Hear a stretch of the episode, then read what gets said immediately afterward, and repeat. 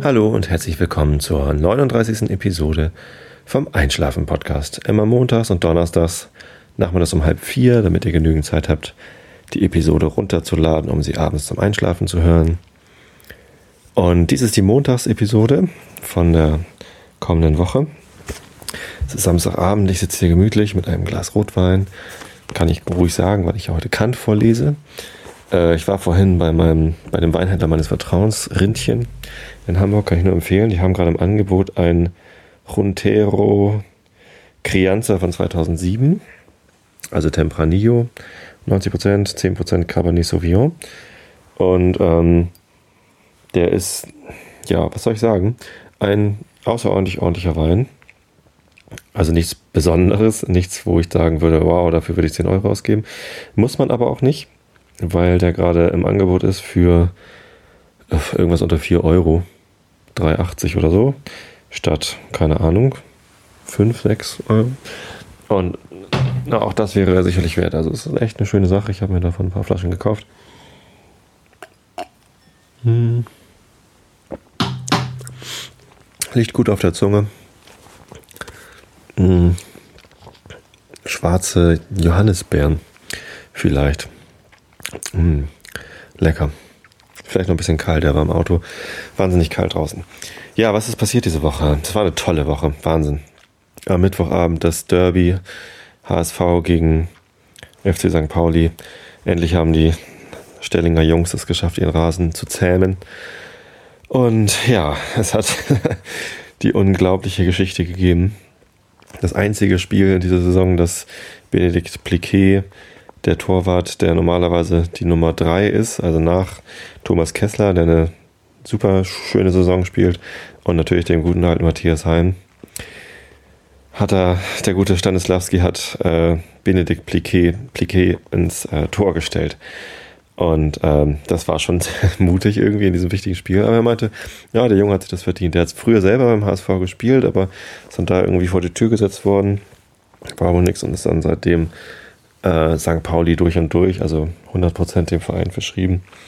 Spielt meistens für die zweite Mannschaft im Tor und ja, jetzt durfte er mal ran und er hat kein Tor zugelassen, hat einige gute Chancen von Westermann und Co. verhindert und unser Gerald Asamoah hat das 1 zu 0 zum Endstand Siegtreffer geschafft und das war unglaublich. Ich habe AFM Webradio gehört und die Jungs sind ausgeflippt. Das war einfach nur geil. Also, dass sowas passieren kann, ist schon der Hammer. Ja, heute dann gleich wieder auf den Boden der Tatsachen zurückgeholt. In, in, in Dortmund schön 2 zu 0 verloren. Auch noch ein Eigentor von Ralle. Ja, das ist ja, gegen den Meister kann man mal verlieren. Ich glaube, Dortmund wird Meister. Nee, und äh, aber dieser Derby-Sieg, der wird noch lange irgendwie ähm, uns Freude bereiten. Das war toll. Und da komme ich auch gleich nochmal drauf zurück. Erstmal vorweg nochmal am Donnerstag war dann ja das Konzert mit meiner Band Horst Blank beim Emergenza Festival in Hamburg im Logo und das war auch ziemlich cool. Leider hatte sich unser Sänger Christian, der auch Gitarre spielt, irgendwie ein paar Tage vorher den Finger gebrochen, konnte also nicht Gitarre spielen. Und Kade musste also alleine Gitarre spielen und die Räume füllen und die Fläche machen und ja, zu einem Überfluss musste er mit einem Marshall-Verstärker spielen, den er nicht kannte. Und dann hat er irgendwelche Kanäle gedrückt und dann war die Gitarre ständig weg. Und ja, es ist einiges schiefgegangen. Aber wir hatten riesen Spaß. Ich bin gut rumgehüpft und die Leute waren begeistert und wir sind tatsächlich weitergekommen. Also wir spielen jetzt am 29. April das nächste Mal im, im Agenza Festival. Dann allerdings nicht im Logo, sondern im Knust, also eine Nummer größer. Gegenüber von der U-Bahn-Feldstraße, also gleich beim Millantor-Stadion im alten Schlachthof. Äh, da gibt es dann abends das Halbfinale vom Emergenza Festival. Und da könnt ihr dann nochmal Horst Blank gucken, wenn ihr wollt. Würde mich freuen, euch da zu sehen. So, das war also der Donnerstagabend, auch alles super. Und heute war ich mit meiner Tochter wieder in Hamburg zum König der Löwen. Die haben ja da äh, nur noch wenige Wochen das äh, Musical laufen. Walt Disney Musical. War eine schöne Sache, kann man gerne mal machen. Ähm, tolle Songs, tolle Stimmen.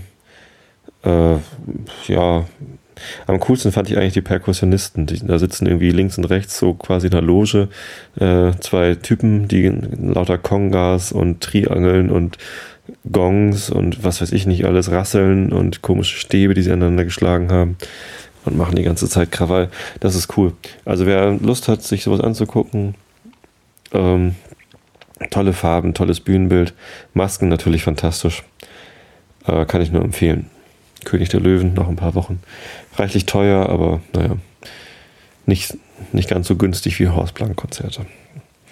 Ja, und ähm, dann auf dem Rückweg, habe ich nicht nachgedacht, bin ich dann mit meiner Tochter, also wir waren nur zu zweit da, in die S-Bahn gestiegen, um nach Hause zu fahren. Und es war leider gerade die Zeit, wo äh, aus Stellingen die ganzen HSV-Fans und Werder Bremen-Fans, also heute war das das nächste Derby für den HSV gegen Werder Bremen, die ja akut in Abstiegsgefahr sind. Und der HSV hat 4 zu 0 gewonnen. Herzlichen Glückwunsch, HSV. Ähm, und ja, dann steigen wir in die S-Bahn ein. Die ganze S-Bahn ist voll mit äh, Fußballfans und zwar irgendwie auf der linken Seite in dem Wagen äh, HSV-Fans, alle in Blau-Weiß und dann irgendwie Mitte und rechts dann Werder Bremen-Fans in Grün-Weiß. Und interessanterweise haben die Bremen-Fans gefeiert und gesungen und naja, die waren halt auch schon alle furchtbar betrunken. Und meine Tochter hat große Augen gemacht, was denn da jetzt abgeht. Aber es kam zum Glück nicht zur Ausschreitung. Also normalerweise ist ja schon irgendwie HSV und Werder Bremen schlimm genug, aber dann saß ich mit meinem St. Pauli-Schal in der Mitte. Die Werder Bremen-Fans haben es natürlich gleich gesehen und mich geoutet. Aber die HSV-Fans hatten es auch schon gesehen, haben mich auch schon böse angeguckt. aber also nur genervt angeguckt. Ich, ich habe mich nicht bedroht gefühlt, zum Glück. Und ich habe mich dann noch eine Weile mit einem HSV-Fan aus Wilhelmshaven unterhalten. Er hatte noch eine weite Rückreise, vor allem über Bremen, vor sich. Und er war auch neutral gekleidet. Aber hat, er hatte ein blaues Sitzkissen, daran habe ich ihn erkannt. Ja. Und ähm, das war ganz witzig so. Äh, nochmal die ganzen HSV-Fans zu sehen. Die sahen immer noch belämmert aus. Ich glaube, wegen, wegen Mittwoch. Obwohl sie heute 4 zu 0 gewonnen haben. Tolle Tore von Petric und Co. Naja. Ich weiß nicht, als HSV-Fan ist es, glaube ich, ganz schön schwierig, zufrieden zu sein mit so einem Verein. Wie auch immer. So, ich bin trotzdem zufrieden mit St. Pauli, auch wenn sie heute schlecht gespielt haben und verloren haben. Äh, so ist das nun mal, wenn Fabio Morena und Ralf Gunisch, die schon irgendwie in der Regionalliga zusammen auf dem Platz standen und gegen zweite Mannschaft von Dortmund spielen mussten, wenn man die gegen so ein, so ein, so ein, so ein Elite-Team wie den jetzigen Borussia Dortmund-Kader auf den Platz stellt, dann kann man halt mal verlieren. Ich hätte mir ein bisschen mehr Gegenwehr gewünscht, aber wir hatten ja immerhin Thomas Kessler wieder im Tor. So. Jetzt mache ich es mir hier ein bisschen bequemer auf dem Sofa und überlege mal, was hatte ich euch eigentlich äh, letzte Woche zuletzt vorgelesen? Ich glaube, äh, es ging um äh, alle reinen Verstandesbegriffe, die Transzendentalphilosophie hatte den Vorteil, aber auch die Verbindlichkeit. Ja, genau, das hatte ich euch vorgelesen. Dann kommt jetzt von Immanuel Kant, Kritik der reinen Vernunft, des transzendentalen Leitfadens der Entdeckung aller reinen Verstandesbegriffe. Erster Abschnitt von dem logischen Verstandesgebrauche überhaupt.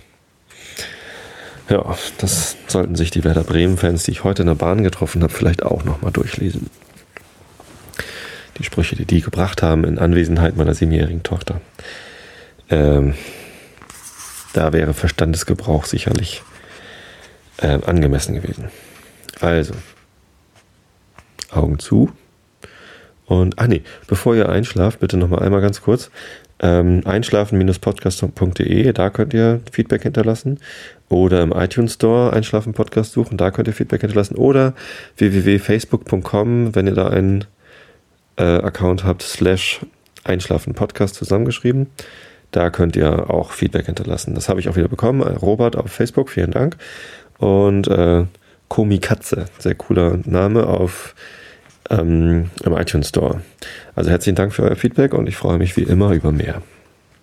So, jetzt aber Augen zu und zugehört von dem logischen Verstandesgebrauche überhaupt. Der Verstand wurde bloß Oh, puh, schon äh, drittes Wort falsch. Nochmal. Der Verstand wurde blo, e, e, oh, nochmal, wurde oben bloß negativ erklärt. So, ganz ruhig. Durch ein nicht sinnliches Erkenntnisvermögen. Nun können wir, unabhängig von der Sinnlichkeit, keiner Anschauung teilhaftig werden. Also ist der Verstand kein Vermögen der Anschauung. Es gibt aber außer der Anschauung keine andere Art zu erkennen als durch Begriffe. Also ist die Erkenntnis eines jeden, wenigstens des menschlichen Verstandes, eine Erkenntnis durch Begriffe, nicht intuitiv, sondern diskursiv. Alle Anschauungen als sinnlich beruhen auf Affektion, die Begriffe also auf Funktion. Ich verstehe aber unter Funktion die Einheit der Handlung, verschiedene Vorstellungen unter einer gemeinschaftlichen zu verordnen. Begriffe gründen sich also auf der Spontanität des Denkens, wie sinnliche Anschauungen auf der Rezeptivität der Eindrücke. Von diesen Begriffen kann nun der Verstand keinen anderen Gebrauch machen, als dass er dadurch urteilt. Da keine Vorstellung unmittelbar auf den Gegenstand geht, als bloß die Anschauung, so wird ein Begriff niemals auf einen Gegenstand unmittelbar, sondern auf irgendeine andere Vorstellung von demselben, sie sei Anschauung oder selbst schon Begriff bezogen. Das Urteil ist also die mittelbare Erkenntnis eines Gegenstandes, mithin die Vorstellung einer Vorstellung desselben. In jedem Urteil ist ein Begriff, der für viele gilt und unter diesen vielen auch eine gegebene Vorstellung begreift, welche letztere denn auf den Gegenstand unmittelbar bezogen wird. So bezieht sich zum Beispiel in dem Urteile alle Körper sind veränderlich der Begriff des Teilbaren auf verschiedene andere Begriffe. Unter diesen aber wird er hier besonders auf den Begriff des Körpers bezogen, dieser aber auf gewisse uns vorkommende Erscheinungen. Also werden diese Gegenstände durch den Begriff der Teilbarkeit mittelbar vorgestellt. Alle Urteile sind demnach Funktionen der Einheit unter unseren Vorstellungen, da nämlich statt einer unmittelbaren Vorstellung eine höhere, die diese und mehrere unter sich begreift, zur Erkenntnis des Gegenstandes gebraucht und viele mögliche Erkenntnisse dadurch in einer zusammengezogen werden. In einer zusammengezogen werden, genau. Wir können aber alle Handlungen des Verstandes auf Urteile zurückführen, so dass der Verstand überhaupt als ein Vermögen zu urteilen vorgestellt werden kann. Denn er ist nach dem Obigen ein Vermögen zu denken. Denken ist das Erkenntnis, ist das Erkenntnis durch Begriffe. Begriffe aber beziehen sich als Prädikate mögliche Urteile auf irgendeine Vorstellung von einem noch unbestimmten Gegenstande. So bedeutet der Begriff des Körpers etwa, zum Beispiel Metall, was durch jenen Begriff erkannt werden kann. Er ist also nur dadurch Begriff, dass unter ihm andere Vorstellungen enthalten sind, vermittels deren er sich auf Gegenstände beziehen kann. Es ist also das Prädikat zu einem möglichen Urteile, zum Beispiel ein jedes Metall ist ein Körper. Die Funktionen des Verstandes können also insgesamt gefunden werden, wenn man die Funktionen der Einheit in den Urteilen vollständig darstellen kann. Dass dies aber sich ganz wohl bewerkstelligen lasse, wird der folgende Abschnitt vor Augen stellen. Ja, der folgende Abschnitt wird ein bisschen schwieriger, da muss ich äh, ein quasi Schaubild, eine äh, Sache erklären. Ich fange mal an. Von der logischen Funktion des Verstandes in Urteilen. Paragraph 9 ist das jetzt. Wenn wir von allen, allem Inhalte eines Urteils überhaupt abstrahieren und nur auf die bloße Verstandesform darin acht geben, so finden wir, dass die Funktion des Denkens in demselben unter vier Titel gebracht werden könne, deren jeder drei Momente unter sich stellt. Sie können füglich in folgender Tafel vorgestellt werden. So, und jetzt beschreibe ich euch die Tafel. Es geht also um äh, vier Titel und jeweils drei Momente. Der, der erste Titel ist Quantität der Urteile mit den drei Momenten allgemeine, besondere und einzelne. Quantität der Urteile. Ähm, das ist, äh, ist eine Tafel. Die vier Titel sind äh, oben, unten, links und rechts angeordnet. Also quasi wie eine Raute, wo wir schon beim Thema HSV sind. Und ähm, die, der erste Titel Quantität der Urteile steht oben. Links steht der Titel Qualität mit den Momenten bejahende, verneinende und unendliche. Ähm, die dritte Relation ist Relation. Nein, die dritte, äh, äh, Moment, der dritte Titel ist Relation. Und die Momente darunter sind kategorische, hypothetische und disjunktive. Und dann ähm, die vierte, der vierte Titel ist Modalität. Und da sind die Momente problematische, assertorische und apodiktische. So, ich hoffe, ihr habt eine, eine Vorstellung dieser Tafel. Vier Titel. Quantität der Urteile, Qualität, Relation und Modalität. Relation steht übrigens rechts und Modalität unten, falls das jemand interessiert. Und genau die verschiedenen Momente, die darunter angeordnet sind.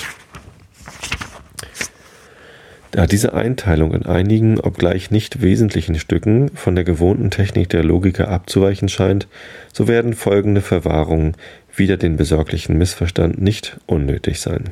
Erstens.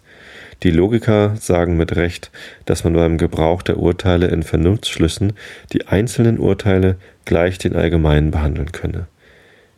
Denn eben darum, weil sie gar keinen Umfang haben, kann das Prädikat derselben nicht bloß einiges dessen, was unter dem Begriff Subjektes, des Subjektes enthalten ist, gezogen, von einigem aber ausgenommen werden. Es gilt also von jenem Begriffe ohne Ausnahme, gleich als wenn derselben ein gemeingültiger Begriff wäre, der einen Umfang hätte, von dessen ganzer Bedeutung das Prädikat gelte. Vergleichen wir dagegen ein einzelnes Urteil mit einem gemeingültigen, bloß als Erkenntnis der Größe nach, so verhält sie sich zu diesem wie Einheit zur Unendlichkeit und ist also an sich selbst davon wesentlich unterschieden. Also, wenn ich ein einzelnes Urteil judicium singulare nicht bloß nach seiner inneren Gültigkeit, sondern auch als Erkenntnis überhaupt nach der Größe, die es in Vergleichung mit anderen Erkenntnissen hat, schätze, so ist es allerdings von gemeingültigen Urteilen judicia communia unterschieden und verdient in einer vollständigen Tafel der Momente des Denkens überhaupt, ob zwar freilich nicht in der bloß auf den Gebrauch der Urteile untereinander eingeschränkten Logik, eine besondere Stelle. Zweitens. Ebenso müssen in einer transzendentalen Logik unendliche Urteile von bejahenden noch unterschieden werden, wenn sie gleich in der allgemeinen Logik jenen mit Recht beigezählt sind und kein besonderes Glied der Einteilung ausmachen. Diese nämlich abstrahiert von allem Inhalt des Prädikats, ob es gleich verneinend ist, und sieht nur darauf, ob dasselbe dem Subjekt beigelegt oder ihm entgegengesetzt werde. Jene aber betrachtet das Urteil auch nach dem Werte oder Inhalt dieser logischen Bejahung vermittels eines bloß verneinenden Prädikats und was diese in Ansehung des gesamten Erkenntnisses für einen Gewinn verschafft. Hätte ich von der Seele gesagt, sie ist nicht sterblich, so hätte ich durch ein verneinendes Urteil wenigstens einen Irrtum abgehalten. Nun habe ich durch den Satz die Seele ist nicht sterblich zwar der logischen Form nach wirklich bejaht, indem ich die Seele in den unbeschränkten Umfang der nicht sterbenden Wesen setzte. Weil nun von dem ganzen Umfange möglicher Wesen das Sterbliche einen Teil enthält, das Nichtsterbende aber den anderen, so ist durch meinen Satz nichts anderes gesagt, als dass die Seele eines von der unendlichen Menge Dinge sei, die übrig bleiben, wenn ich das Sterbliche insgesamt wegnehme. Dadurch aber wird nur die unendliche Sphäre alles Möglichen insoweit beschränkt, dass das Sterbliche davon abtrennt und in dem übrigen Umfang ihres Raums die Seele gesetzt wird. Dieser Raum bleibt aber bei dieser Ausnahme noch immer unendlich und können noch mehrere Teile desselben weggenommen werden, ohne dass darum der Begriff von der Seele im mindesten wächst und bejahend bestimmt wird. Diese unendlichen Urteile, also in Ansehung des logischen Umfanges, sind wirklich bloß beschränkend in Ansehung des Inhalts der Erkenntnis überhaupt. Und insofern müssen sie in der transzendentalen Tafel aller Momente des Denkens in den Urteilen nicht übergangen werden, weil die hierbei ausgeübte Funktion des Verstandes vielleicht in dem Felde seiner reinen Erkenntnis a priori wichtig sein kann. Drittens. Alle Verhältnisse des Denkens in Urteilen sind die a. des Prädikats zum Subjekt, b. des Grundes zur Folge, c. der eingeteilten Erkenntnis und der gesammelten Glieder der Einteilung untereinander. D gibt's nicht. Nur mal so. In der ersteren Art des Urte äh, der Urteile sind nur zwei Begriffe, in der zweiten zwene Urteile, in der dritten mehrere Urteile im Verhältnis gegeneinander betrachtet. Der hypothetische Satz wenn eine vollkommene Gerechtigkeit da ist, so wird der beharrlich Böse bestraft, enthält eigentlich das Verhältnis zweier Sätze. Es ist eine vollkommene Gerechtigkeit da und der beharrlich Böse wird bestraft. Ob beide dieser Sätze an sich wahr seien, bleibt hier unausgemacht. Es ist nur die Konsequenz, die durch dieses Urteil gedacht wird. Endlich enthält das disjunktive Urteil ein Verhältnis zwener oder mehrere Sätze gegeneinander, aber nicht der Abfolge, sondern der logischen Entgegensetzung, sofern die Sphäre des einen die des anderen ausschließt, aber doch zugleich der Gemeinschaft, insofern sie zusammen die Sphäre der eigentlichen Erkenntnis ausfüllen, also ein Verhältnis der Teile der Sphäre eines Erkenntnisses, da die Sphäre eines jeden Teils ein Ergänzungsstück der Sphäre des anderen zu dem ganzen Inbegriff der eingeteilten Erkenntnis ist. Zum einen, die Welt ist entweder durch einen blinden Zufall da oder durch innere Notwendigkeit oder durch eine äußere Ursache. ZE stand da eben, ich habe das mit zum einen, aber vielleicht heißt es gar nicht zum einen. Was heißt ZE? Kleines Z, großes E? Zur Erinnerung? Zum, äh, keine Ahnung. Dabei fällt mir ein, ich wollte noch fragen, in diesem super tollen Kommentar im iTunes Store, da hatte die gute Magdalena geschrieben, dass mein Gegasse ganz nett sei. Und ich weiß gar nicht, was Gegasse ist. Ich habe das mal gegoogelt und habe irgendwie eine Stelle gefunden im Netz, wo das irgendwie in Verbindung gebracht worden ist mit Menschen, die nur so halbe Sätze aussprechen und gar nicht genau wissen, was sie sagen sollen. Da musste ich gerade denken, ist es das? Äh, ich würde mich über einen weiteren Kommentar dazu freuen oder eine E-Mail oder eine Skype-Nachricht. Was ist Gegasse? Ja, wie auch immer. Zum einen zum äh, Ewigen, zum, zur Erinnerung, wie auch immer. Ich weiß nicht, was ZE heißt. Jeder dieser Sätze nimmt einen Teil der Sphäre des möglichen Erkenntnisses über das Dasein einer Welt überhaupt ein, alle zusammen die ganze Sphäre. Das Erkenntnis aus einer dieser Sphären wegnehmen heißt, sie in eine der übrigen setzen, und dagegen sie in eine Sphäre setzen heißt, sie aus den übrigen wegnehmen. Es ist also in einem disjunktiven Urteile eine gewisse Gemeinschaft der Erkenntnisse, die darin bestehen, dass sie sich wechselseitig einander ausschließen, aber dadurch doch im Ganzen die wahre Erkenntnis bestimmen, indem sie zusammengenommen den ganzen Inhalt einer einzigen gegebenen Erkenntnis ausmachen. Und dieses ist es auch nur, was ich des folgenden wegen hierbei anzumerken nötig finde. Viertens.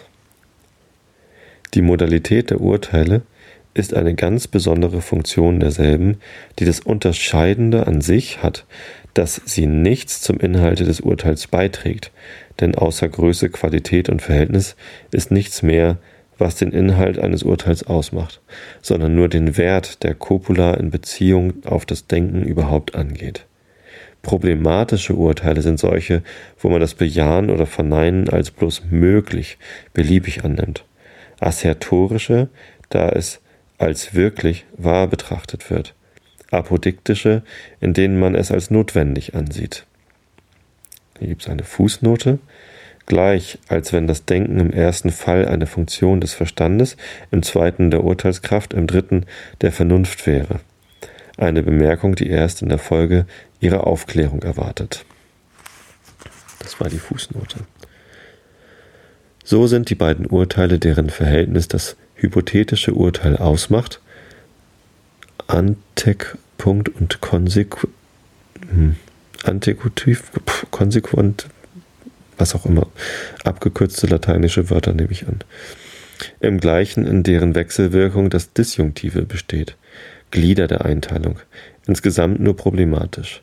In dem obigen Beispiel wird der Satz es ist eine vollkommene Gerechtigkeit da, nicht assertorisch gesagt, sondern nur als ein beliebiges Urteil, wovon es möglich ist, dass jemand es annehme, gedacht und nur die Konsequenz ist assertorisch. Daher können solche Urteile auch offenbar falsch sein und doch problematisch genommen Bedingungen der Erkenntnis durch äh, der Wahrheit sein. So ist das Urteil, die Welt ist durch blinden Zufall da, in dem disjunktiven Urteil nur von problematischer Bedeutung, nämlich, dass jemand diesen Satz etwa auf einen Augenblick annehmen möge und ihn doch, wie die Verzeichnung des falschen Weges unter der Zahl aller derer, die man annehmen kann, den wahren zu finden. Der problematische Satz ist also derjenige, der nur logische Möglichkeiten, die nicht objektiv, äh, der nur logische Möglichkeit, die nicht objektiv ist, ausdrückt. Das heißt, eine freie Wahl, einen solchen Satz gelten zu lassen, eine bloß willkürliche Aufnehmung desselben in den Verstand. Der Assertorische sagt von logischer Wirklichkeit oder Wahrheit, wie etwa in einem hypothetischen Vernunftschluss, dass Antezedens im Obersatze problematisch, im Untersatze assertorisch vorkommt und zeigt an, dass der Satz mit dem Verstande nach dessen Gesetzen schon verbunden sei. Der apodiktische Satz denkt sich den assertorischen durch diese Gesetze des Verstandes selbst bestimmt und daher a priori behauptend und drückt auf solche Weise logische Notwendigkeit aus. Weil nun hier alles sich gradweise dem Verstande einverleibt, so dass man zuvor etwas problematisch urteilt, darauf aber äh, darauf auch wohl es assertorisch als wahr annimmt, endlich als unzertrennlich mit dem Verstande verbunden, das heißt als notwendig und apodiktisch behauptet, so kann man diese drei Funktionen der Modalität auch so viele Momente des Denkens überhaupt nennen. Gut, jetzt kommt des Leitfadens der Entdeckung aller reinen Verstandesbegriffe, dritter Abschnitt, Paragraph 10 von den reinen Verstandesbegriffen oder Kategorien. Aber wie ihr bestimmt eben gemerkt habt, bin ich jetzt auch schon richtig müde. Deswegen mache ich jetzt das Buch zu und dann auch gleich meine Augen zu. Ich wünsche euch allen eine gute Nacht und eine gute Woche. Ähm, schlaft recht gut und bis zum nächsten Mal.